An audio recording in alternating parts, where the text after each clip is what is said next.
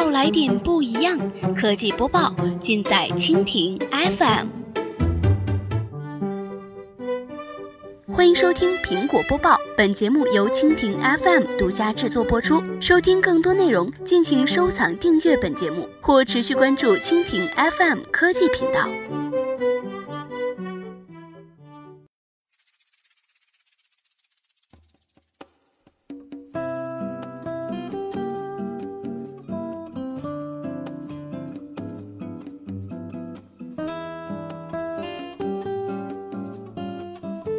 大家好，欢迎收听今天的苹果播报。今天呢，我们来关注一下，传 iPhone 八将回归不锈钢中框，富士康将不再独家供货。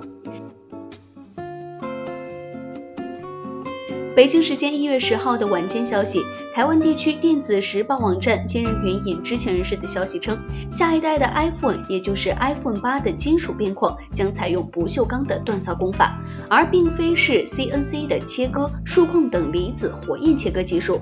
此外呢，iPhone 八的不锈钢边框订单将打破由富士康通知的局面，美国供应商捷普也可能会成为供应商之一。iPhone 八呢，作为 iPhone 的十周年大作。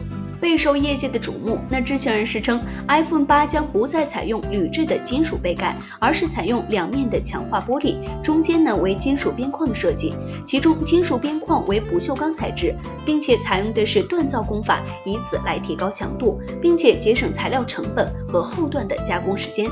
那实际上呢，这并非是 iPhone 首次采用不锈钢的边框，早在2010年的时候，iPhone 四就是采用这种设计，但采用的是 CNC 的切割技术。当时的边框供应商为富士康和捷普。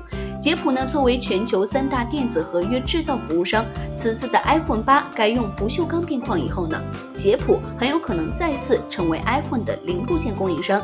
来自上游供应链厂商的消息称，锻造很可能会减少 CNC 的机器加工比重，不仅降低了用料、加工时间和刀具成本，而且锻造的产品更稳定、强度更大、使用的寿命也更长。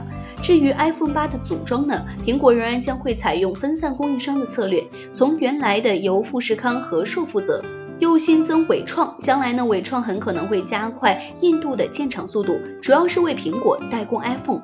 根据当前已有的消息呢，苹果明年很可能会推出三款 iPhone，屏幕的尺寸分别为四点七英寸、五英寸，或者是五点二英寸和五点五英寸。其中呢，五英寸的 iPhone 可能会配备纵向排列的双摄像头。